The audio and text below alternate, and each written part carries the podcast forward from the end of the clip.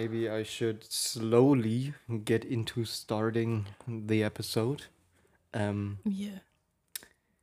Yeah. fucking hell. Okay, so the audio is kind of right. I have to talk from the stomach again. Yeah. I can talk in my ooh voice if that gets you more viewers, listeners. Um, My ooh voice. probably not. Why? I can already hear like some of my friends trying to shove their headphones even deeper into their ears. Well, what's wrong with your friends? Are they like gay or something? I don't get it. You know, the funny thing about this podcast Yeah. is that the audience is like 65% women, Holy shit. which is weird for a podcast like this. It's like, why? But are they your friends or you don't know? Most of them are my friends, but the others that are not my friends are women. I mean, I don't even know where Spotify got this statistic from. It just says that. Maybe it's Oh. like everybody that listens to this podcast and also listens to cigarettes after sex and fucking Måneskin. yeah, I know maybe. Who knows? So Yeah. I should I think I should use my Ooh ooh voice to spice things up, you know? I don't even know how to do an uwu voice. Like that, was fucking horrendous. That was, but it was pretty accurate. really? Yes. Because I they do it so well. Like the people who can just do it like on the spot. Like they just go like Ooh ooh. And then they just sound like this, you know? I don't know how to do it. And you sound like a child. That's pretty uncomfortable. I thought you were gonna say that's a turn on. No. Sounding like a child is not a turn on, except for very weird people. And with that, welcome to the podcast. As some of you might have guessed at this point, um, this is the first English episode, probably not the last, and I, in advance, just excuse myself for my missing words and some bad pronunciation. I'm a German. Like, the fuck can you expect? Ugh. I, I didn't say I'm French. Shout out to Maxime at this point. Um, yeah, and sitting across the table from me is probably the smartest person who has, up until this point, been on this podcast. And finally, someone that isn't German or Polish. yes. Like, introduce yourself. Okay. Well, I'm Chinese. So let the racism come in. And what's your name? that would be a good point to start. yeah, well, you were just on about how you're German, and I'm like, you gotta make it make it clear that you know, not YA. but yeah, um, I'm Lenox, and yeah, like the computer operating system. Like the operating system. Yeah, exactly. And yeah, you just heard my uwu voice, and I'm Chinese. You know everything about me, basically, pretty much. That's some things to know about you. I Yeah. mean, the other fact is that you got your master's now, Yeah, thanks. which immediately makes you the smartest person on this podcast. really? Yeah, the next best thing would probably be Eric with his study for becoming a engineer. Fuck, that's that's impressive. Yeah, but he just started it, so he's not at your level at this point. No, but see, that's more impressive than anything that I ever ever do. Like I do filmmaking. Yeah, that's a good point to start. Yeah, exactly. Tell us a little something about your way of getting into filmmaking and what this field is like. Yeah, well, I've always I've always wanted to become a writer since like a very young age. So, you know, always the creative arts, always something like that. And then around the time of uni, I did some courses that related to film and then I watched some really good films and then I was just like, you know what, I could try filmmaking. So I did my masters in film productions. And in June, I just shot my very first short film, which was an experimental short, and it's very exciting. And I love the industry, but the one thing is that, you know, like anything else, because you do music, you know, that it's almost never a hundred percent about the art. Nope. Yeah, It's always about the people you work with. yeah, and it's about you know how you get money to do what you want to do, Yeah. which is basically taking away a lot of you know kind of artistic shit you want to do, because you're always trying to look for money, trying to look for people to kind of fund your project so you can make it happen. Yeah. right? So, you know, I I like the industry. I love the people that I work with, but at the same time I'm like, can I do this all the time? Because at the end of the day, it's quite, you know, business heavy as well. So, I don't know. I mean, it's not saying that it's not good. It's just uh, another aspect to it that we need to consider. Yeah. Like Yeah. I, I think with the music thing you can like be pretty reliant on yourself because music is very much about doing the stuff yourself and as you get more professional you get involved with more people who do stuff for you Yeah. but in the filmmaking, I think even like making something happen with like actors, and then you need people for post production, sound, and everything, camera operation. Like it's pretty hard to do that on your own. Yeah, it's like impossible. So, which is why I think film, the interesting thing about like a film when you think about it, because obviously before I got into you know knowing more about film, when I was just an audience going to cinema watching films, I was just like, you know, the only name that I recognize is the director. Yeah, But then now that having worked, you know, with people, worked on projects, you're not really that professional, but still like they're, they're professional in their own ways. They're still student projects. And I just feel like, you know, everyone does so much work. Like every department is so important. But then as an audience, when I watch a film, I almost, you know, the old me never really recognized anyone other than the director. When Yeah. actually every department has their own field of knowledge it's like yeah which i think is really really interesting because the director you need to know a little bit of kind of everything or at mm. least like how everything works so Yeah. you know the practicality but at the same time the a director couldn't know everything yeah, because that's impossible yeah, it's like having a hundred different fields of studies right? Yeah, you can't know every single it's like i can't be a math um genius and at the same time know everything about literature and science. And that's not possible. So yeah it's a very interesting thing because it's it's just not about one person. It could never be about one person which i think is pretty you know an obvious point. Yeah. but so, yeah. so you have to at least to some degree be a person who can socialize or oh, for at sure. least work with people and that brings me to a very interesting point.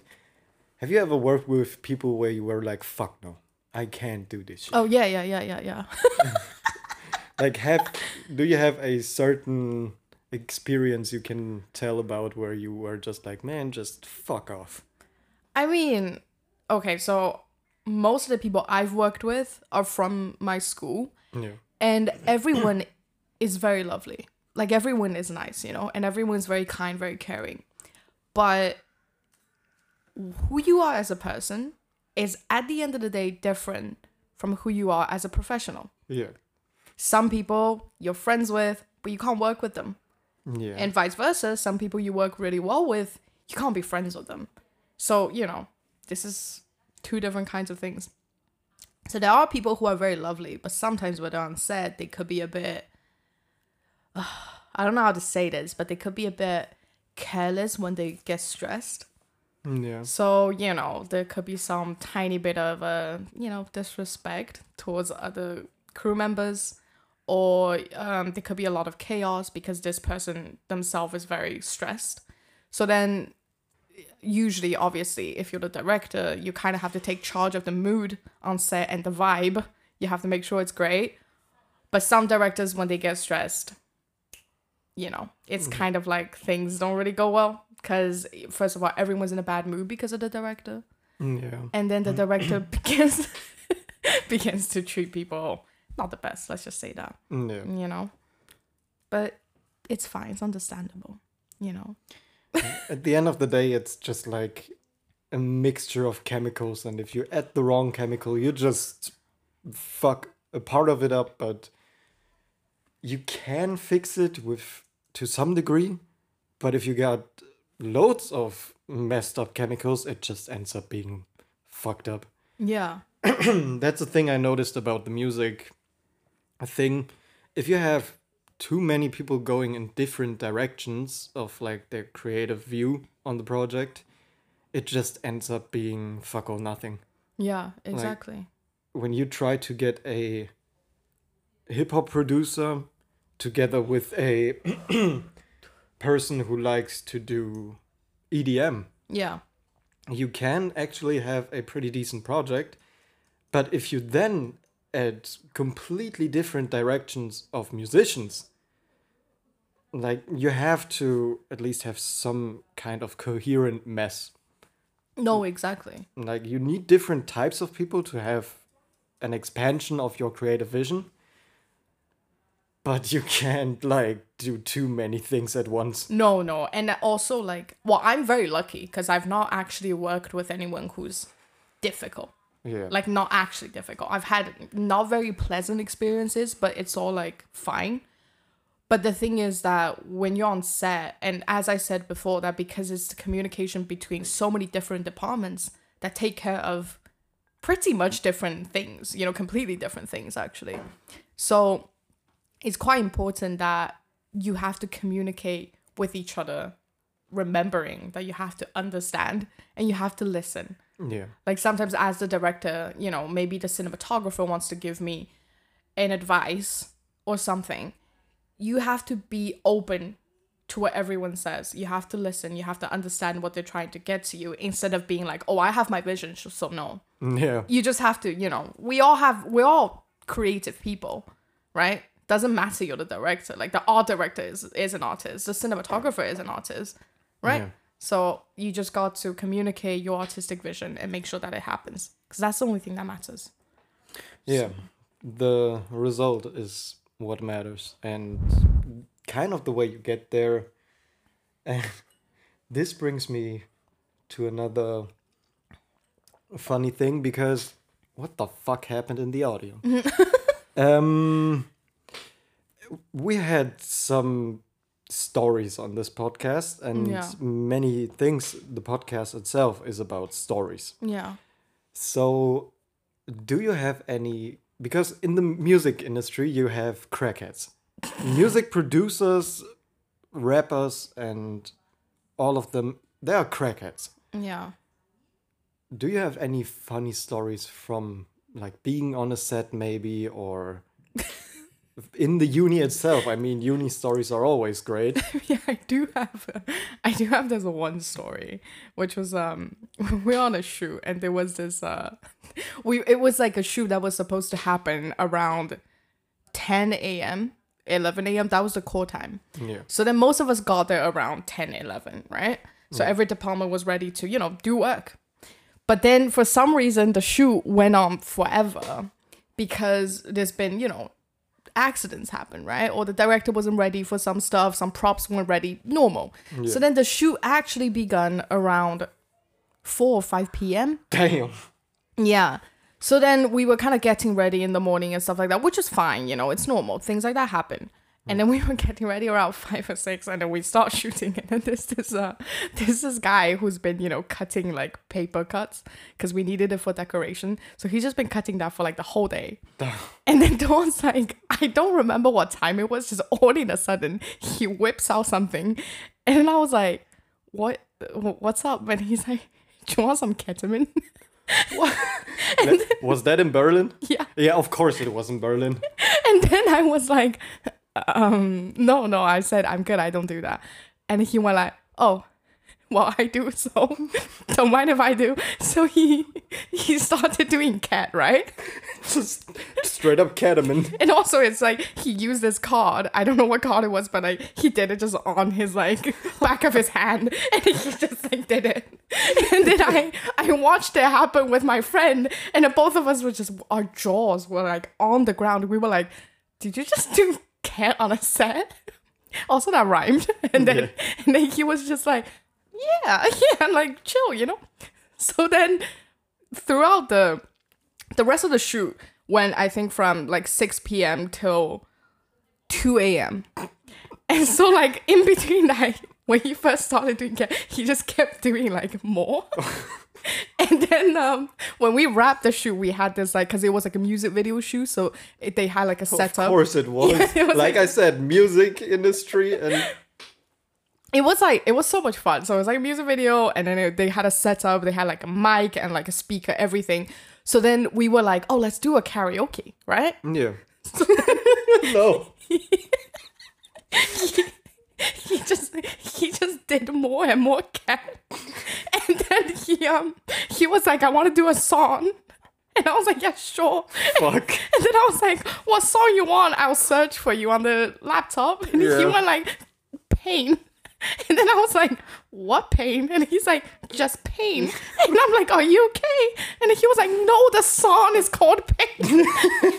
And then I was like, okay, by who though? Because it's so generic. Yeah. And he he said something, and I said, okay, I'll search. And I was like, I don't think it's available. So then we spent like five minutes trying to find the song he wants to sing, and then we finally found it, right? Hmm. Which, to my surprise, and then this guy completely high took the mic and he was wearing this like mask from like fucking I don't know what it's from. It's like he was on the Phantom of the Opera or some shit. just with this fucking mask singing his lungs out, this man.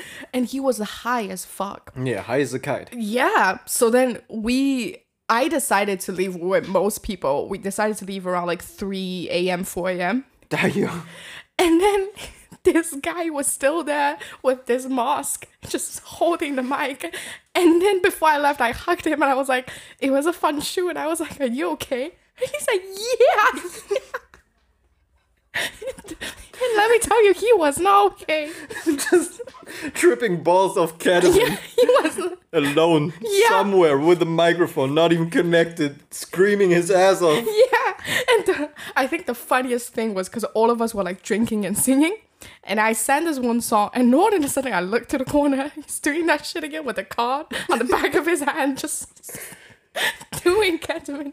And then while everyone else is singing, he's just like vibing while the song.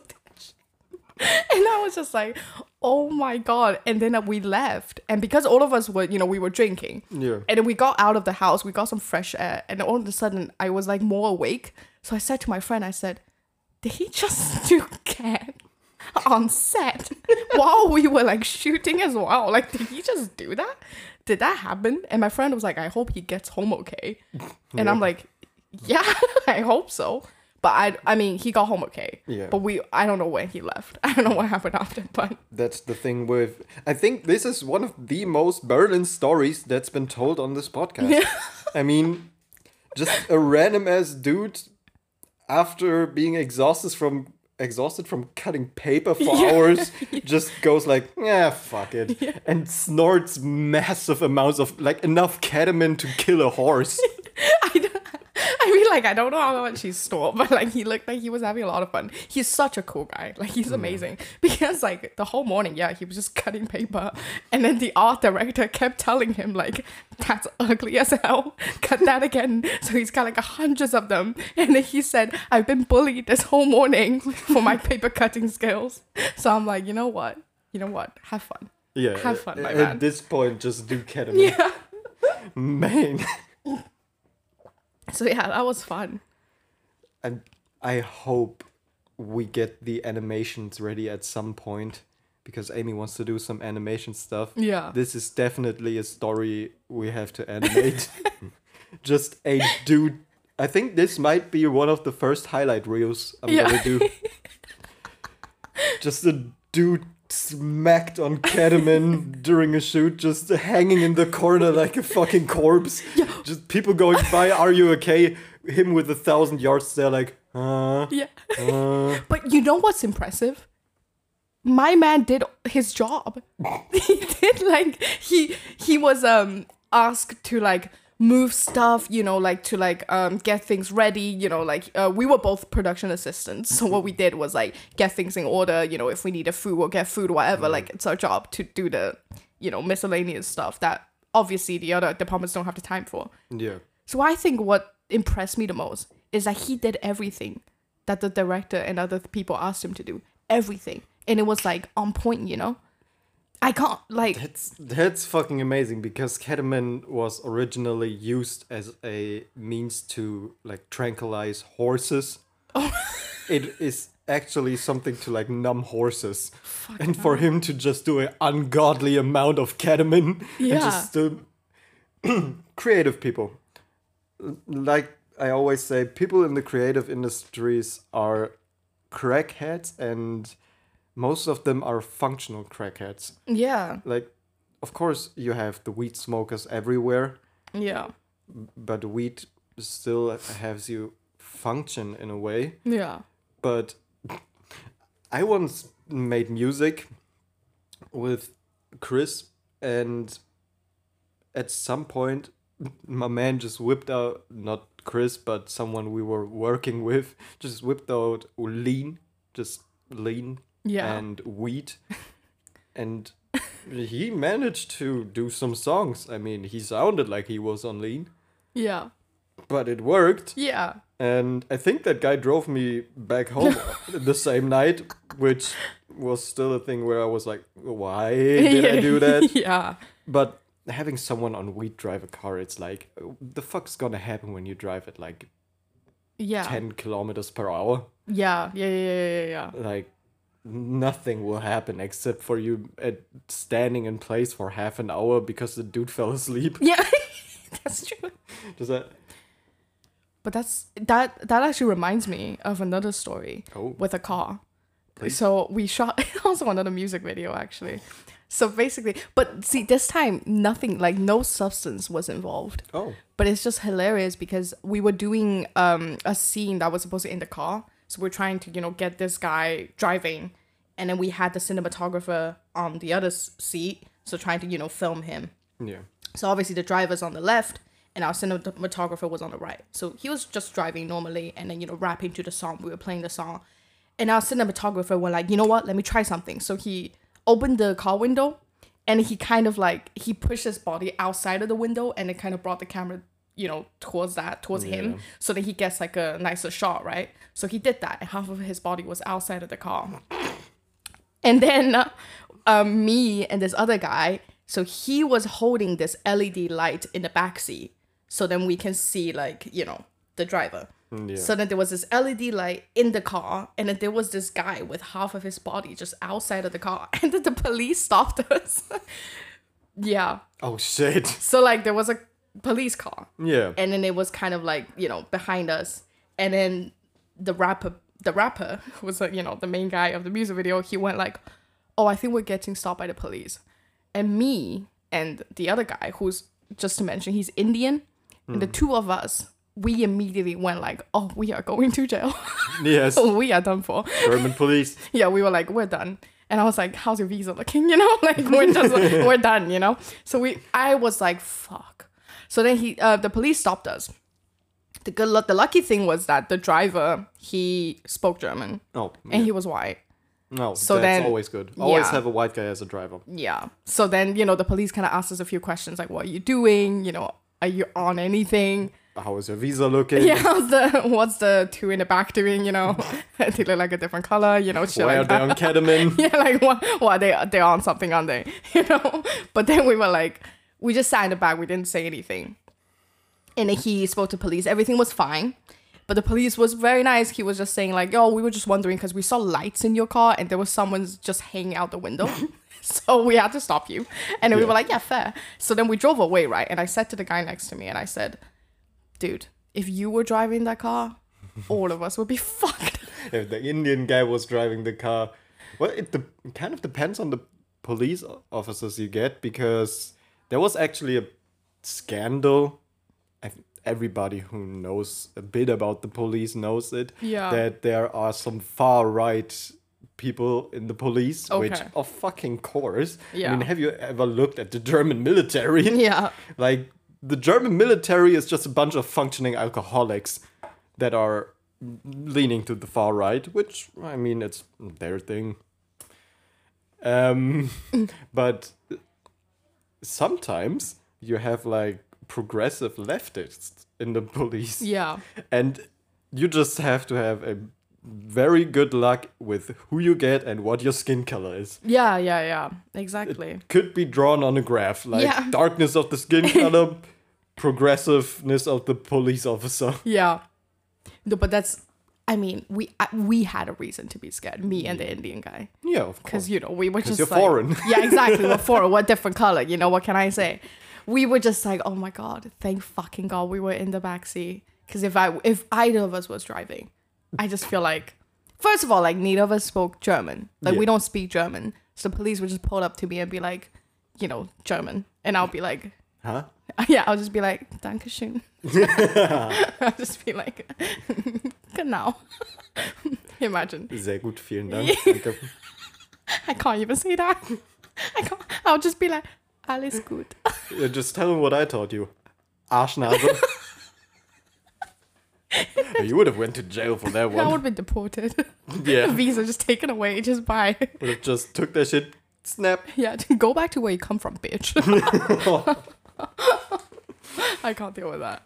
No, but yeah, I was, I was scared. Because obviously before that, I've never been stopped by a police here. Yeah. Because I don't drive here. Yeah. So, of course, right? But, no, but that was a fun experience. That was a fun shoot as well, another music video. I can imagine. Yeah. I mean, I think the only time that I was ever like stopped by the police with my dad was like when we were driving late yeah. in like the village where my grandma lives and I there is fucking nobody out there. So when the police stopped us, we were like, "Oh, "What the fuck?"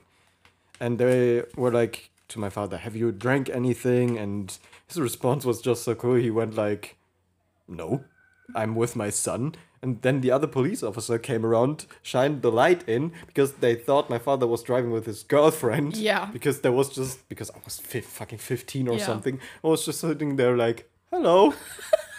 I'm a little German boy. Yeah. I I don't know what the fuck is going on, and they immediately saw they saw me, saw my father, and went like, yeah, okay, Yeah. and just fucked off. Yeah, but if you have a kid in a car, like, come on, what are you gonna do? Well, knowing the Germans and their drinking culture, that doesn't stop many of them. Really? Hmm.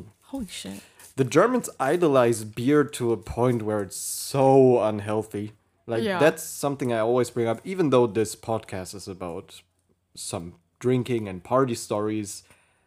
I can't really stand drunken people, and by now I'm like someone who doesn't really drink much. Yeah. and like for me this whole idolization of alcohol in germany is disgusting Yeah, yeah, yeah. i but i think it's a generational thing i mean back in the generation of our grandparents the fuck was there to do except for go out and get fucking smacked Yeah. and Fair. then in our parents generation it was like a thing they got from their parents Yeah. I mean, they had more means to do things. And then in our generation, we have fucking Minecraft. like, the fuck do we need more? We have Minecraft, we got video, other video games, and of course we go partying. but maybe that's just a nerd speaking out of me. But we have so much more things to do. And, like, back in the days, it was drink, go home, Yeah. maybe clap some cheeks or beat your wife, I don't know, and then go to sleep, wake up the next day, work for 12 hours, and repeat everything. yeah. Whereas now you can play Minecraft instead of getting laid. I don't know. Yeah, I mean, that's what I've been doing all my life. Yeah. I mean, like we talked about earlier, who needs to get laid if you can just play? m- Actually, there is a funny story. I think I told it to you once, but I will Yeah. tell it on the podcast. Um, I hope the other person involved in this story never hears this. yeah. Um, there was this one occasion, like two years ago, I think, where I was in this kind of situationship, friends with benefits with a girl, and she was very cool. Um, but that one evening, I came over for, of course, what you come over in. Minecraft. that Yeah. situation. Not minecraft. That's something that comes later. Um and she was on the phone with a friend and i was a bit bored sitting around and i was like you know what? I don't want to even fuck. Yeah. and casper and eric were texting in our group chat about playing minecraft. And i was like man i really want to play with the boys. No homo. Um like i really want to play some minecraft with the homies. So i after the girl like hung up on her friend and they finished their conversation she was like, "So, what are we gonna do now?" I was like, "Well, what I'm gonna do now is go home because I have to have a conversation with my friends because they are planning this trip." And she was like, "Oh, okay." So I went home as fast as I could to fucking play Minecraft with my friends instead of getting late. So you so wait. I know you've told me this once, right? But Yes. so you went to the girl's place, right? Yes. So you did go. Yeah, I did go. And you sat there. You Yeah. watched her on a phone call. Well, I sat in another room. Okay, so you sat in another room, not even seeing her at Yeah. all. Just having this whole ass girl Yeah. there, like with fully functional genitals and everything. Everything. Yeah. Like fully ready. fully yeah, fully ready, you know, just one phone call away from doing whatever you were planning on like to do. 10 minutes away. Exactly, 10 minutes away, and you're just in this room, right? And you're just like, you know what, fuck this. Yeah. I completely went, you know, you know, fuck this. I want to play with my homies. yeah. And it was a, f- it was worth, worth it. Like, what would be two minutes of fun compa- compared to like four hours of Oh, God, la- a, a, lifetime, a lifetime of fun, actually. four hours four hours of playing with the homies laughing my ass off being annoying as fuck to them. Yeah. shout out casper and eric. I know i can be fucking annoying and i know they like me for that. They have to. I love that. I mean, I mean, if you think about it, yeah, one's just two minute fun, yeah right? Like, why is it even fun? Just, I don't know. no but um i don't know it just um, it just a mood like that sometimes Yeah, but that's true. I mean, you don't always have to. Yeah, I mean, it's not the most important thing. I mean, sometimes you can just sit there and try to learn how to sing and drift off into ASMR about things that can't be said on a podcast or anywhere else because it's too racist. Yeah, exactly. Just racist ASMR. Just ra- racist ASMR. You know. Just the sound of a whip. See, the the thing is, I can't. If anyone hears this, I mean, I feel like my friends will understand. But you know, if anyone who knows me not that well, they hear this, and they'll just be like, "Just can you please just go back to where you come from?" People, please. people tell that to me, and I am from here. Why do people tell that? to you? Well, they usually mean, please go back home. We don't want you here. No, they don't. No, but I mean, It's not that we like. I mean, there is a kind of PG filter we put on for these episodes, but at some point there will be a like unfiltered Yeah. episode. Like, I think, and that's a little teaser for the tenth episode. The tenth episode will probably be the big man's special. That's Casper, Eric, and me, and probably Amy too. And the amount of censoring I will have to do there is gonna be much. yeah, And I think there will be a like special link for the homies and everybody who deserves it. ouch. Do I deserve it? Yeah. Really? But I'm but it's white. gonna be in German, so you're fucked. Yeah, see, I'm trying to. I really want to, you know, support the podcast and shit. And I've been on Spotify and I left it like, you know, five star reviews. And I played it from like beginning to end. And just fucking understood nothing. Well, that's Because I'm a dumbass, you know. that's already more support than Casper's giving. That motherfucker said to me, "Hey, you know what? I stopped listening after my episode. His episode was the fourth. We're on episode eight now." No, no. but Yeah. I mean, I like that you're doing, you know, normally it's it's more PG. Yeah, but this shit isn't. Yeah, but I mean, if it, if this was like everything goes, well, fuck, this podcast would be looking way different. yeah, yeah. I mean, no, No, I can't just- even talk about it. Just say. What, what were you gonna say? No. Okay, move on. yeah, let's move on from that topic. move on. Um, that brings me to something. Eric kind of introduced this new idea of the Trap House Kitchen playlist, where Yeah. every episode we add two or four songs. So, what would be your song recommendation of the week? Well, oh, I mean, I have one right now for this. The one by Pink Guy. The Sex Daisuke. Oh, the Japanese one. Yeah. Yeah. Because that's life. Yeah. That song gives me life. It's gonna be hella funny in the playlist because last time we added like very deep songs. Oh shit! I did. I didn't know what vibe you were going. No, there for. is no particular vibe. That's the good thing. It's like when you put this playlist on random, you will in one moment cry, and in the next one just think about on what kind of people people's recommendations you listen to. Yeah. So everyone will know I recommended this one. You know, Mm, Yeah, it's a fucking good one. it's a very good song. Yeah. Yeah, It gives me like hope. Whenever I'm like depressed, yeah. I listen to that song, and I'm like, shit. You know, someone feels the same way as I do. For once. I can't understand Japanese, so I'm fucked anyways. I mean, he's just saying how you know he wants to have sex, Oh yeah. right? Okay. So So, I'm just like, you know what? I feel you. I feel you.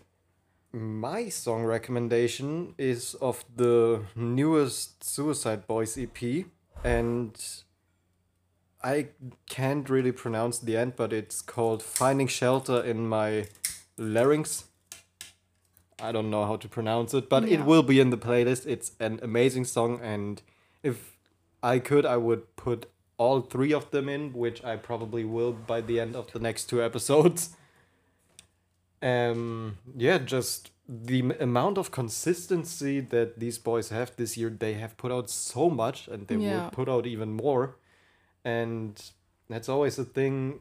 You have all these people hyping up the newest Lil Uzi release, the newest Travis Scott release, and they took years for that. And everybody is just like, after it drops, like, yeah, it's mid.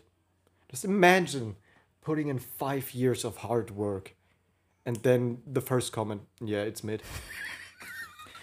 Whereas in the community, uh, like the Suicide Boys fan base is always viewed as this like cult almost, Yeah.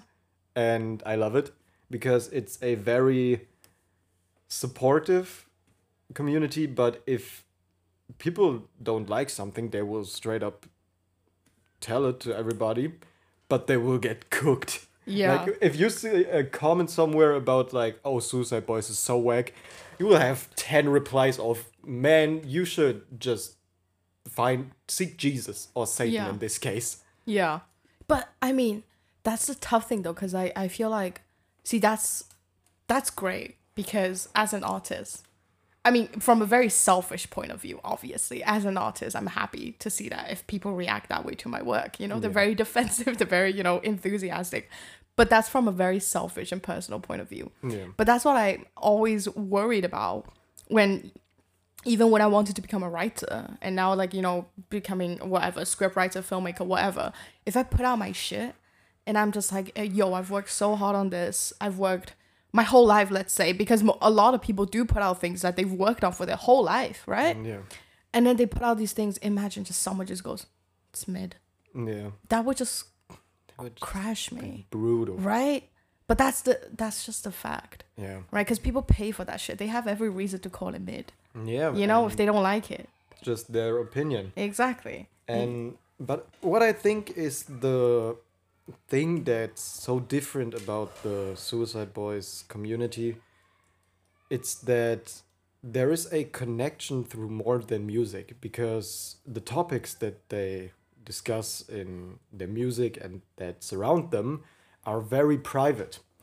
And it speaks to people on a different level. Like there are many, many people who say like, "Yo, this shit saved my life," Yeah. And for them it really did because they would have killed themselves if this shit didn't succeed. Hmm. And I was at a Suicide Boys concert this year, which was like one of the most beautiful experiences of my life up until now, and it was just like they said it during the concert. It's like a big ass family gathering Yeah. and them just taking the time of before mosh pits going like if somebody falls help him up. If you don't we end this shit right now. And in the end when things get very emotional them just having a like two or three minutes speech about mental health and their journey. Yeah. just speaking to people motivating them to better their lives.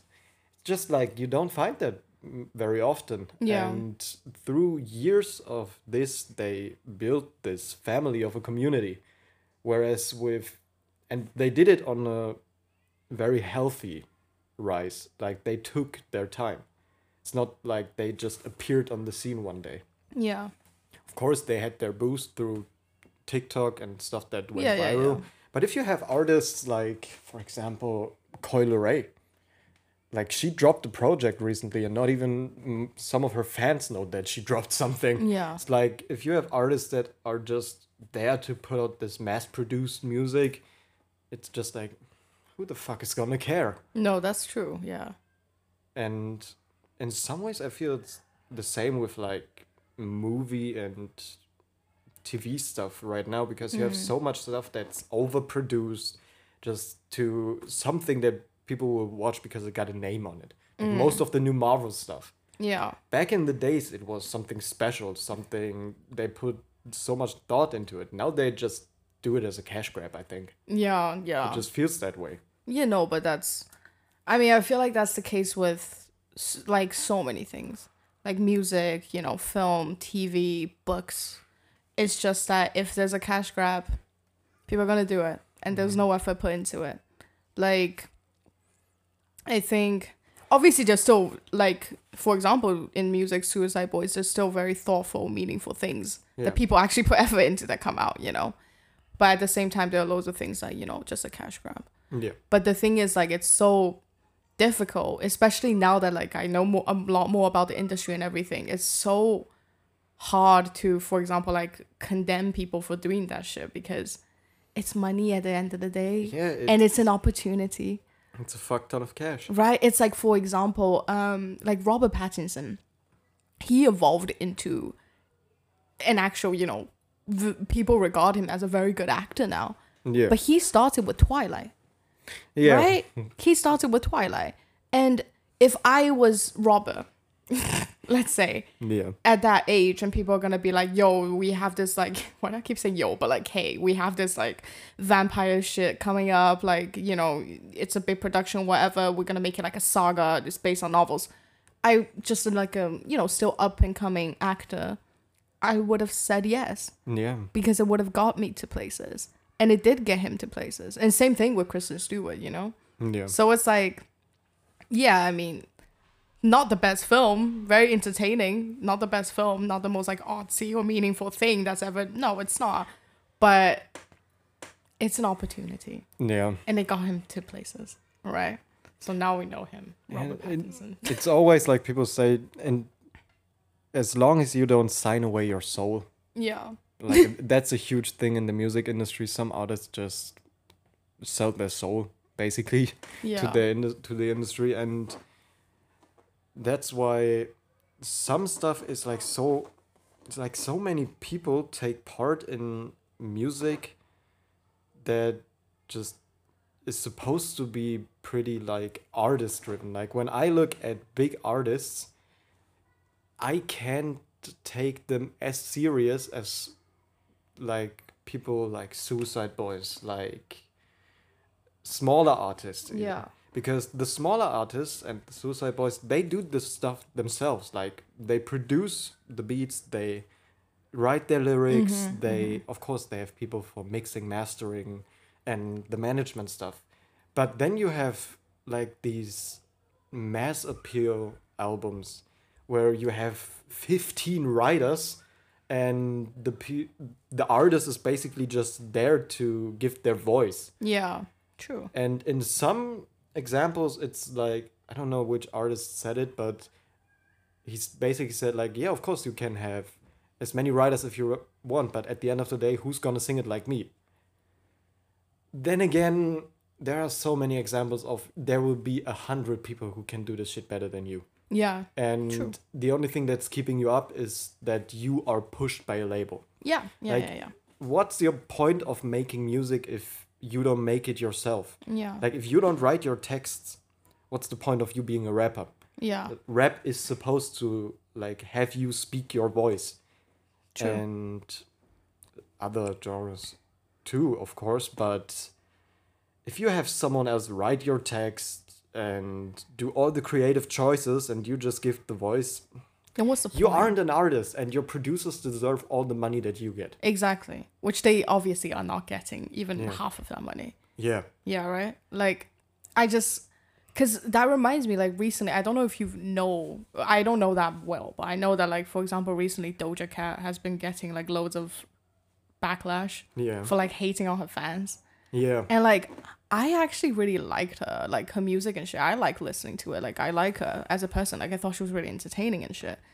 Um, and she basically now she's saying how like she doesn't want to do all the mainstream stuff anymore. Like she doesn't like the the fame. Yeah, you know, she's sick and tired of the fame, which I completely understand, right? But at the same time, it's like, woman, the only reason why you're even here and you have a platform is because of that mainstream shit you did. yeah, You know, like you have to acknowledge the fact that, like, she did start with, like, for example, like the what's the song that she did, like the the cow song, like Yeah. she did that, like that's kind of how she got people to know her and Yeah. then obviously a huge label was pushing her and then she had like those two very you know mainstream albums that come out and now she just hates her stuff and Mm. then now she's like i'm gonna do like you know i'm not mainstream anymore i'm gonna do my own music Yeah. what i'm actually into now maybe because her contract with the label ended. yeah and uh, but sometimes i'm just like bro like cool you're doing your own shit great but at the same time it's kind of like that doesn't mean you don't you just fucking deny everything before. Like if you mm. just start with that probably you wouldn't be as famous as you are today. Yeah, of course, it's like a stepping stone. right? And it's like no offense but like based on the quality of the music that she's brought out after you know the transformation or whatever i'm like bro it's not even first of all it's not even as indie as you think it is. Yeah. it's really not. And second they're not that good Yeah, you know they're not that good as music. Like they're, they're okay music. I listen to them maybe just playing in the background but they're not anything phenomenal. So don't act like you're like a god and be like oh i you know um fuck my fans. I don't need a fan base. I hate the fame. And i'm like i get that. I really do.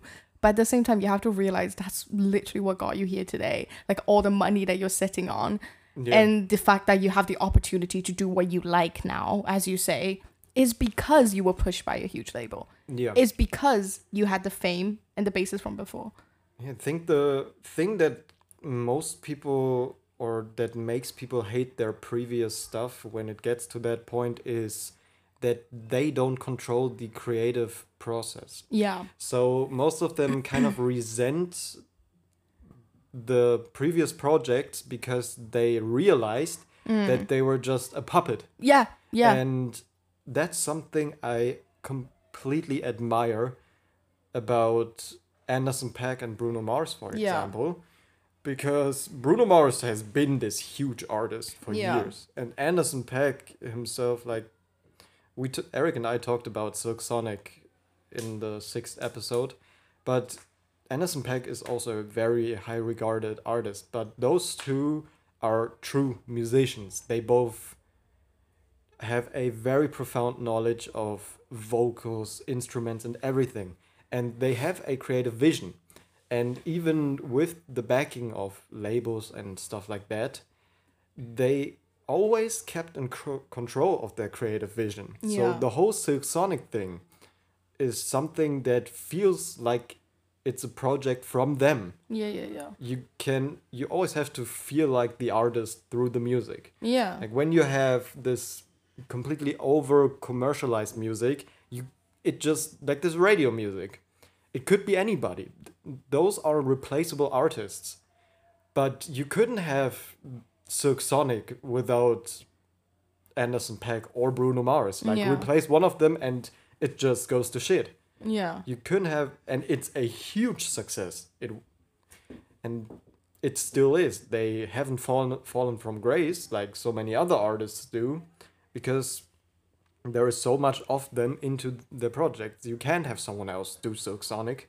Yeah. You can have people do something in their style, but they can only do it in their style because they laid the groundworks. Yeah.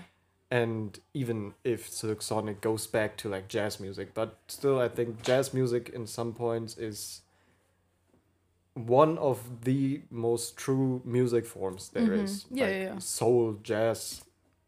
Because yeah, Of course, yeah.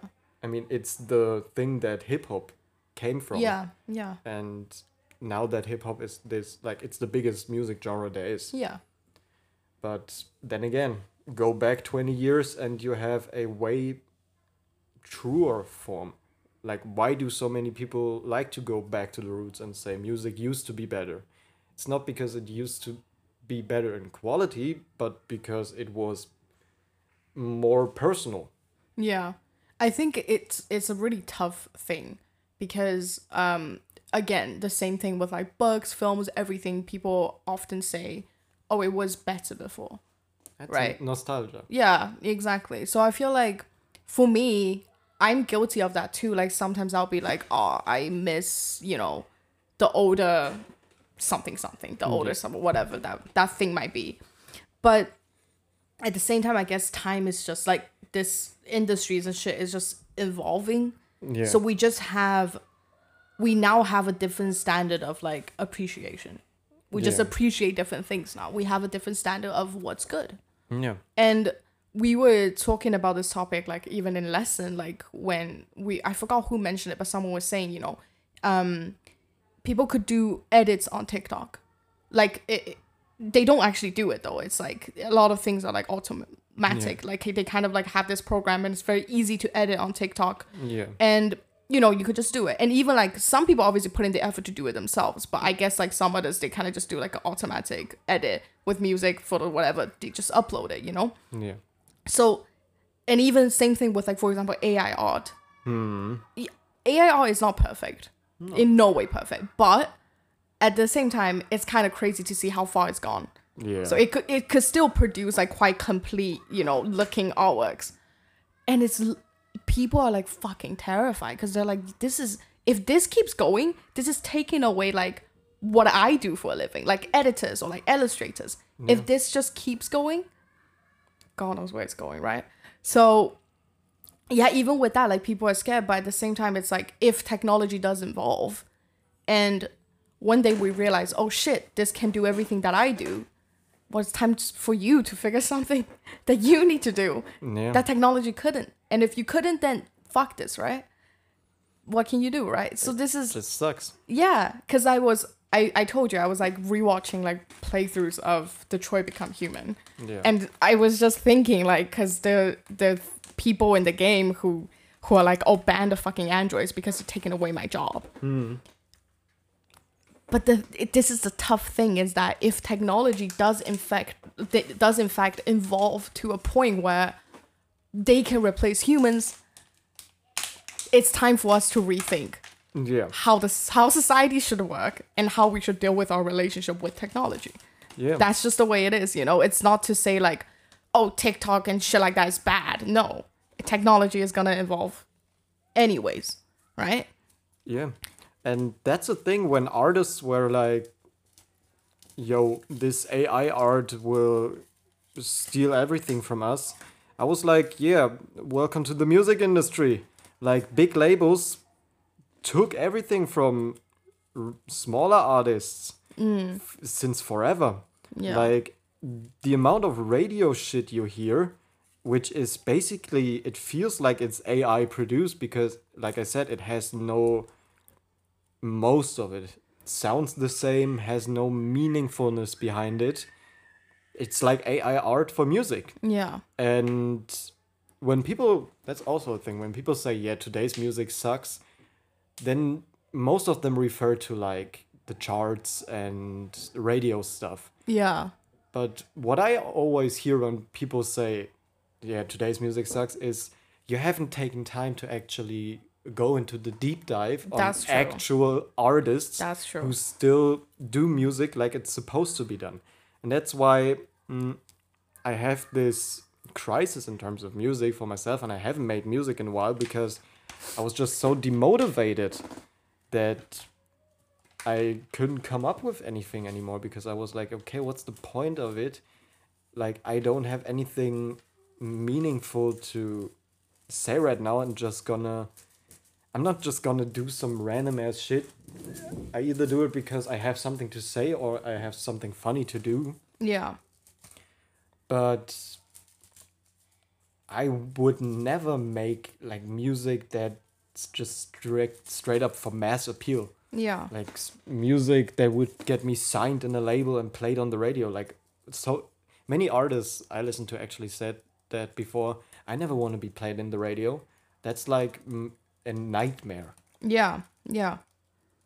like in the of course there are radio stations that like are specific for independent artists and stuff like that mm-hmm. but on like the big radio shows i never if i would go big into music i would never want to be played there mm-hmm.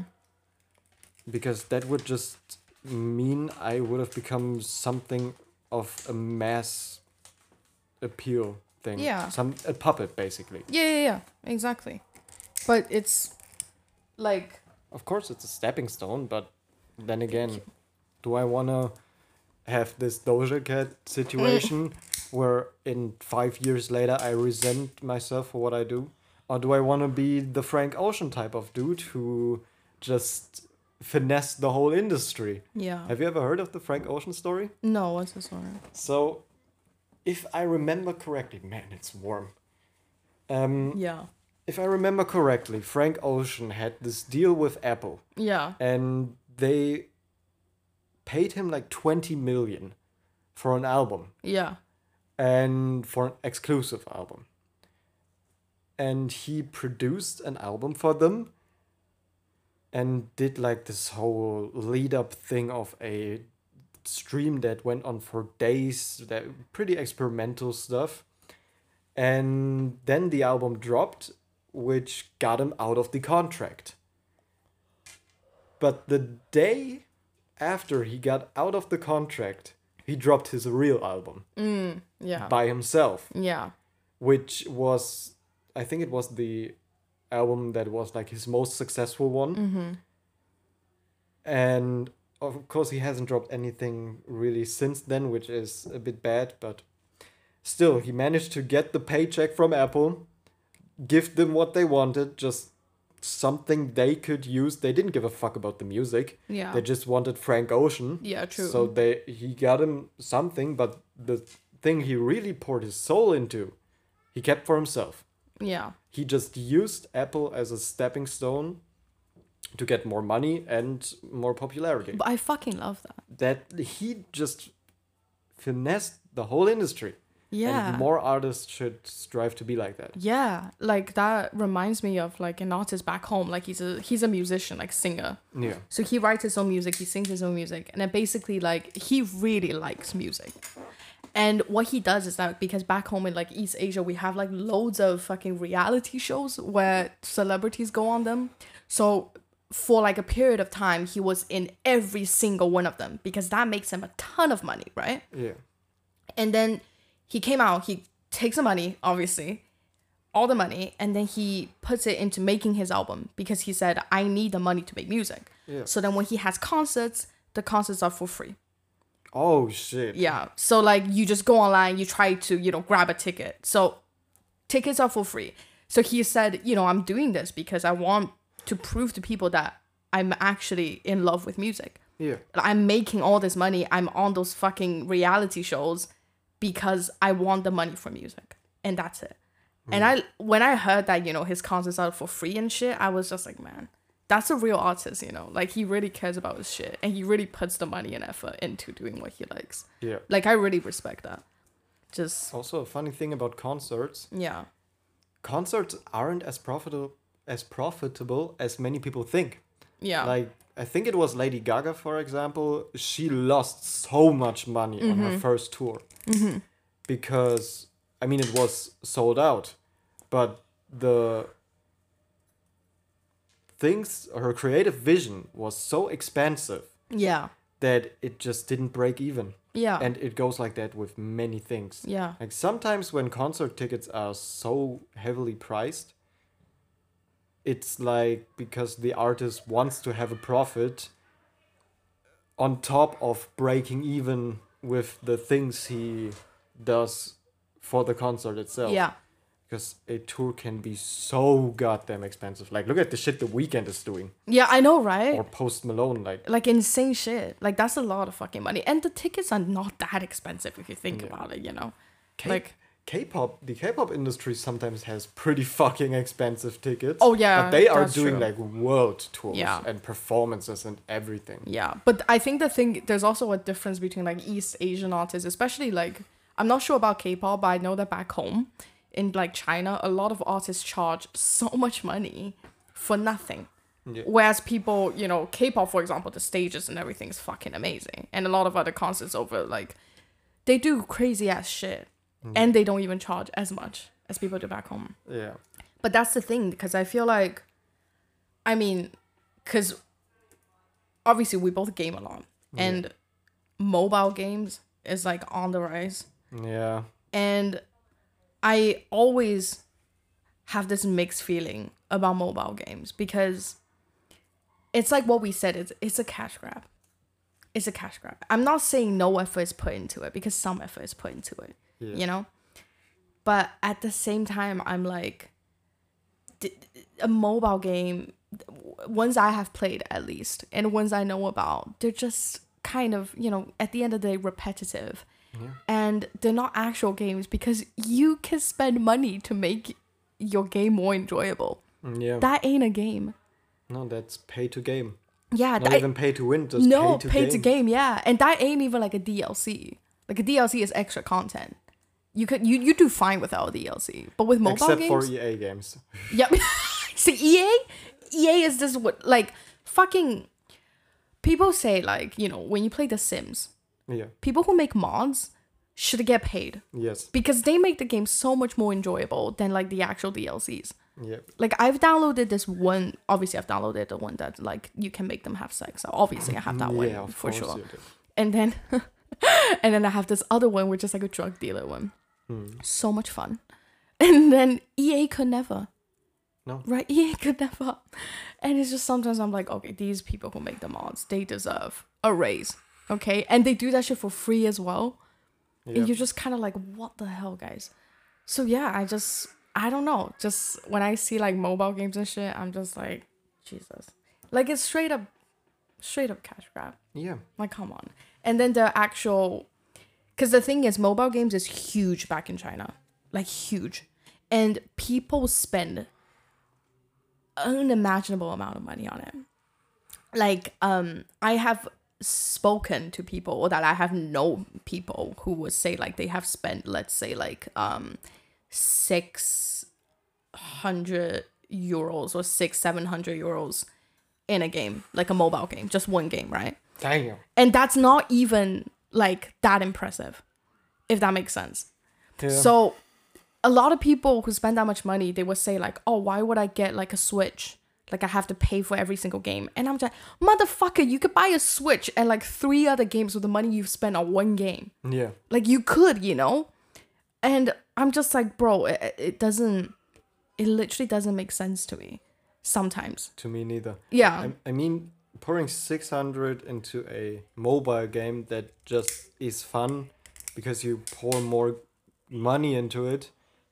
It's like useless when you can just take the 600, buy a Switch with Tears of the Kingdom, yeah oh my god and just have fun with Tears of the Kingdom forever. exactly. Like, I mean, we both were on this period when Yeah. Tears of the Kingdom came out where there was almost nothing else yeah except for Tears of the Kingdom. And that's just so much better yeah than just having this weird ass mobile game. Yeah, but that that's the thing, cause um, even when I remember speaking to this one friend from like university, and I um, we were talking about like she was like, "What have you been doing lately?" And I was like, "Oh, I've been playing Zelda," Yeah. and then she was just like, "Oh, um, you should play Genshin Impact because uh, you like Zelda, right?" Yeah. And I was just like, "I will not play that game." I played it for a while, but I can't. I'm just like, but the thing with that is that you just have to. It, oh, I hate to say this, and I hope people don't come for me, but that ain't a game. You know, like mobile games are, mobile games is its own thing. Yeah. Mobile games, they're not games, right? They are a way to pass time. Yeah, an addictive way to pass time. It's like smoking exactly. cigarettes. Yep, exactly.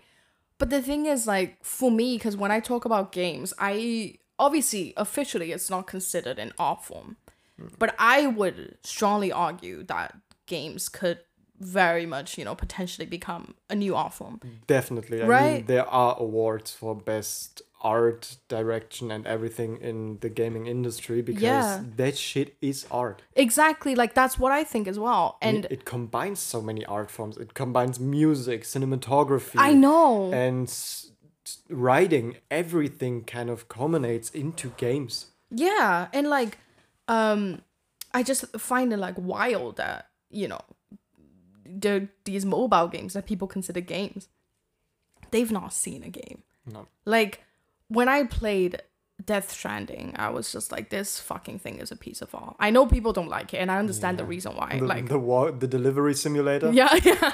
I get why people don't like it. I completely get.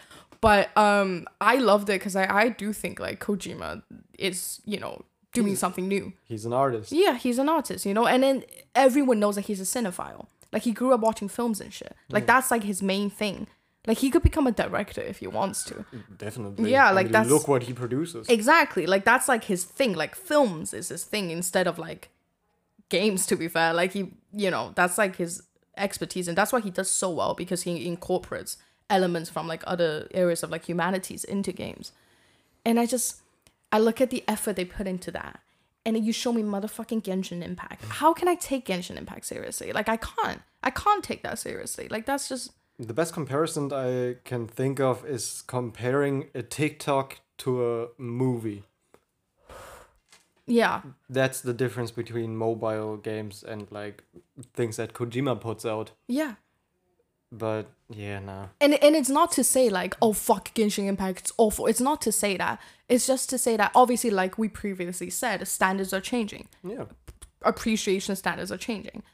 But there is no way you can convince me that one is not better than the other. Because one is. Yeah. That's Genshin. No. Fuck no. yeah, because one is. It's, just- Tears of the Kingdom. It's yes, it's Zelda, you know? That's why I'm not getting laid. Whoa. Um Same here. Yep. but like you know this like story about Final Fantasy. I don't know if you've heard. The story about no, I don't. So basically, I'm pretty sure like that's the story. I might be completely wrong, but the reason why they made like the first Final Fantasy is because Square Enix like they were fucked. They had no money. They Yeah. had money to make one last game, mm, Yeah. and they called it the Final Fantasy. oh yeah, well, and look what it turned into. Look what it turned out, right? And yeah, like I just hear stories like that, and I'm just like, oh fuck, you know. Just sometimes I really want to get into that industry as well, because it, it now it's changing. It's not just about the mechanics, the game design, the graphics, whatever. It's a lot focused on like the writing, the story, you know, how it, um, like how basically cinematic it looks is quite important as well. Yeah. Because obviously with technology, like you want the game to look fucking, you It- know. now with Unreal Engine 5 things can be photorealistic. Mm. So it's like, I think it's you know I would love to get into that industry if I could, if I could work at Kojima Production, and Kojima is just like be my dog. I'll be like woof, you know, just I'll just do that, Yes, basically. you know. I originally wanted to get into game design. Yeah, Like I almost applied for a uni yeah.